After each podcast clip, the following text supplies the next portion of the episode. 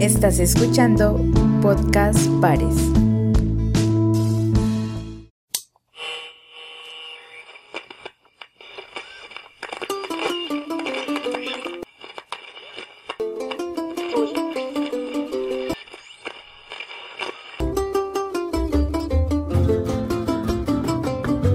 Parcela Sonora. Se dice en las subregiones del Pacífico nariñense, en el Bajo Cauca antioqueño, en el norte del Cauca y en el Catatumbo en materia de seguridad y derechos humanos? Bajo Cauca antioqueño.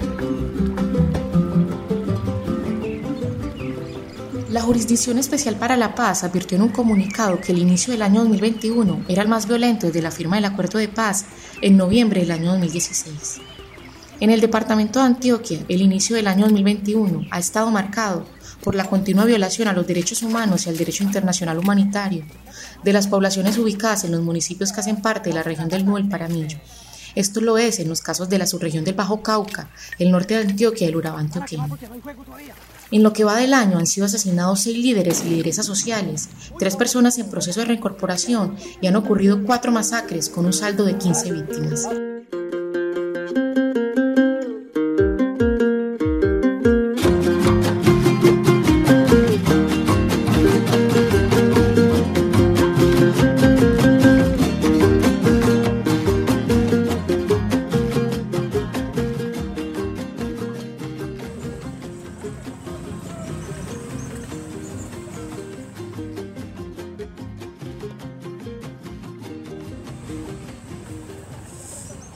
A la violencia homicida se le suman los desplazamientos forzados que han ocurrido en los municipios de Cáceres, en Bajo Cauca, e Ituango, en el norte de Antioquia, en el mes de febrero.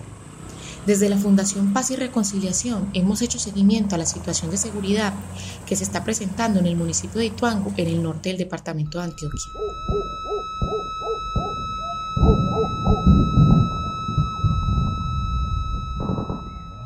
Los desplazamientos que actualmente se están presentando en este municipio se dan por la confrontación que sostienen por este territorio los grupos armados organizados Clan del Golfo y las disidencias del Frente 18. Ituango tiene un valor estratégico para estos grupos armados ilegales, pues desde allí pueden hacerse el control del Nuevo El Paramillo, región que representa un área estratégica para el desarrollo de economías ilegales, como el narcotráfico y la minería ilegal. Quien controle dicho territorio garantiza una retaguardia que le permite incursionar en el Urabá, Chocó, la costa atlántica, Antioquia y conseguir desde allí el tránsito hacia el sur de Bolívar. La Oficina de las Naciones Unidas para la Coordinación de Asuntos Humanitarios en Colombia sacó una alerta el pasado 17 de febrero sobre la situación humanitaria que se presenta en Ituango. En el comunicado señalaban que hasta el momento se habían contabilizado 327 personas desplazadas, lo que correspondía a 129 familias pertenecientes a cuatro veredas. Vereda El Quindío, Quebrada del Medio, Las Arañas y el Alto del Limón. Las personas desplazadas se han autoalbergado y otras están en una de las instituciones educativas en el casco urbano de este municipio. Además de los desplazamientos, estos grupos armados organizados han amenazado al gremio de transportadores públicos, lo que ha llevado a que se suspenda el transporte y se afecte la movilidad de por lo menos 2.000 personas.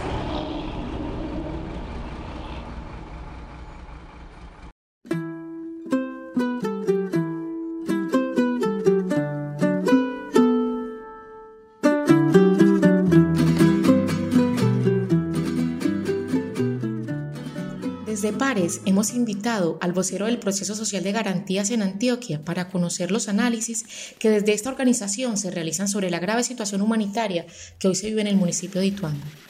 Hemos visto con preocupación cómo desde el proceso social de garantías han advertido en varias ocasiones y en varias alertas sobre el riesgo que tienen las comunidades en Ituango debido a la confrontación que tienen el Clan del Golfo y disidencias del Frente 18 por ese territorio desde el año 2020.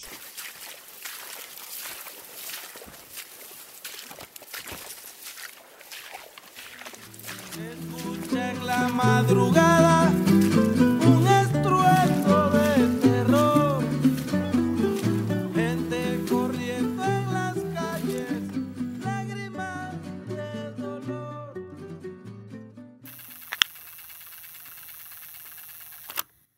Nosotros hemos realizado diferentes alertas a lo largo de, esta, de estos últimos cuatro años, aunque desde antes también en evidenciamos cómo grupos paramilitares eh, controlaron ciertos y vastos territorios donde antes hacía presencia la insurgencia de las FARC. Pero asimismo hemos denunciado cómo ha ido fortaleciéndose las estructuras de, las disidencias, eh, principalmente en este eh, corredor de el Frente 18.